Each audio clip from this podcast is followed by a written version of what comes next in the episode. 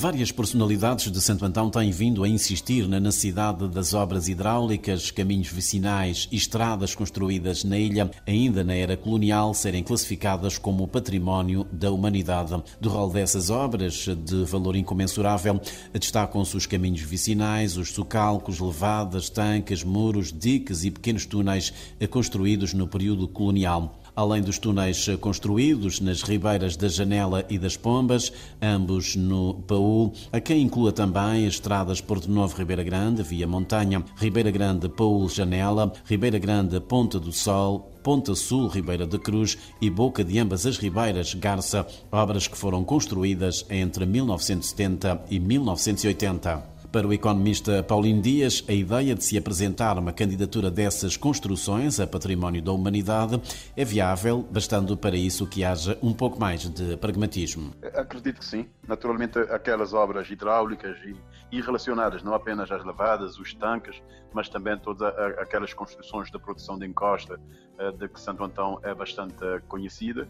têm todo o potencial de serem consideradas património da humanidade. É, eu encorajo as entidades competentes a perseguirem este caminho, porque o impacto sobre a ilha, sobre a notoriedade da ilha, até sobre a, criar uma certa uh, apetência pela preservação das mesmas, será bastante importante.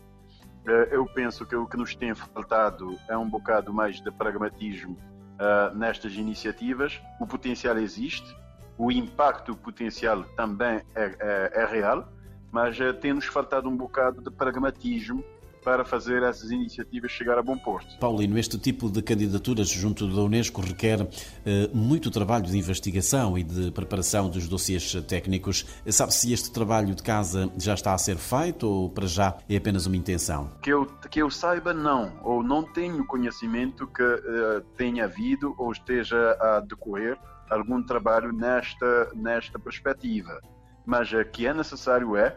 não apenas para fins da apresentação da candidatura, mas até para preservação da memória. E isso é extremamente importante, independentemente da questão da candidatura ou não, é, é extremamente importante se levar a cabo ou se incentivar a investigação de, relacionada com essas infraestruturas, uh, no mínimo para preservação da memória. Uh, daí que, que é um apelo também que se faz às entidades competentes no sentido de promoverem esse tipo de investigação. Em 2009, a Associação Nacional dos Municípios de Santo Antão fez uma primeira abordagem ao governo sobre a possibilidade de se preparar uma proposta de candidatura da própria ilha a património natural da humanidade, por entender que esta região eh, é já um património que tem eh, de ser preservado uma ideia também é defendida pelos operadores turísticos santantonenses, para quem eh, sítios como Fontainhas, Tarrafal de Montrigo, Val do Paú, Planalto Norte, Planalto Leste têm eh, todas as características para virem a ser classificados como património natural da humanidade.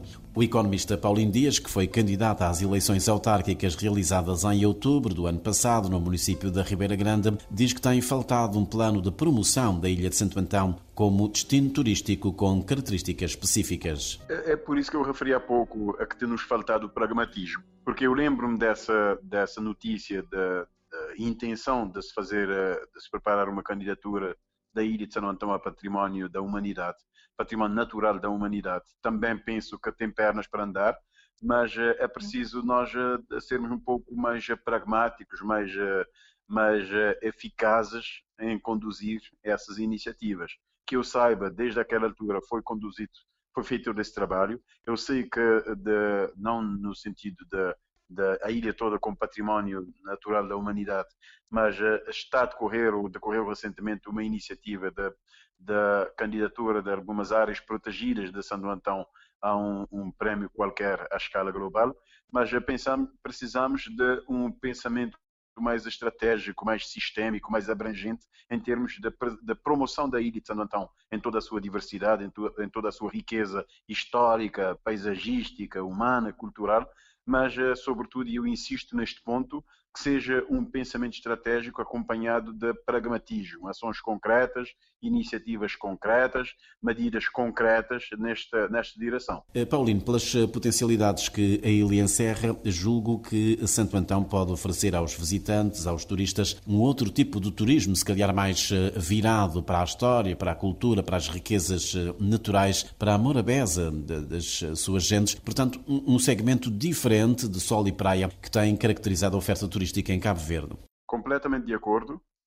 Eu tenho insistido bastante neste ponto que nós precisamos eh, promover São Antão como uma ilha de experiências. Por enquanto ainda temos vindo a promover São Antão como uma ilha bonita, do ponto de vista da estratégia de marketing eu penso que é um erro, porque obriga a ilha a concorrer com outras ilhas bonitas que existem um pouco por todo o lado, mas se nós reposicionarmos São Antão como uma ilha de experiências que tem não é apenas um, um, conceito vazio. Santo Antão é realmente uma ilha de experiências, quer estejamos a falar das experiências do ponto de vista de conhecimento histórico, de eventos históricos, quer estejamos a falar das experiências do ponto de vista do usufruto da sua riqueza paisagística, da sua riqueza até da culinária, do gosto, da cultura, das experiências da interação humana que a ilha pode proporcionar. O que é que nós precisamos é pegar toda essa riqueza, pegar todo esse material e efetivamente definir, uma, desenvolver e implementar uma estratégia uh, consistente, com uma visão de longo prazo, da promoção de Santo Antão enquanto destino turístico de experiências,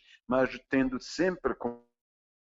eh, com, uh, como perspectiva um turismo que resulte em melhoria da condição de vida da população. Nós não podemos perder nunca essa perspectiva de ver o turismo como um meio e não como um fim em si mesmo. Refira-se que em 2019 o Parque Natural de Cova Paulo Ribeira de Torre recebeu o Prémio Melinda Mercury, eh, instituído em 1995 pela Organização das Nações Unidas para a Educação, Ciência e Cultura para a salvaguarda e gestão de paisagens culturais, uma distinção que, conforme dissera na ocasião o Ministro da Cultura e das Indústrias Criativas, abre a possibilidade das regiões de Santo Antão eh, virem a ser classificadas como património da humanidade.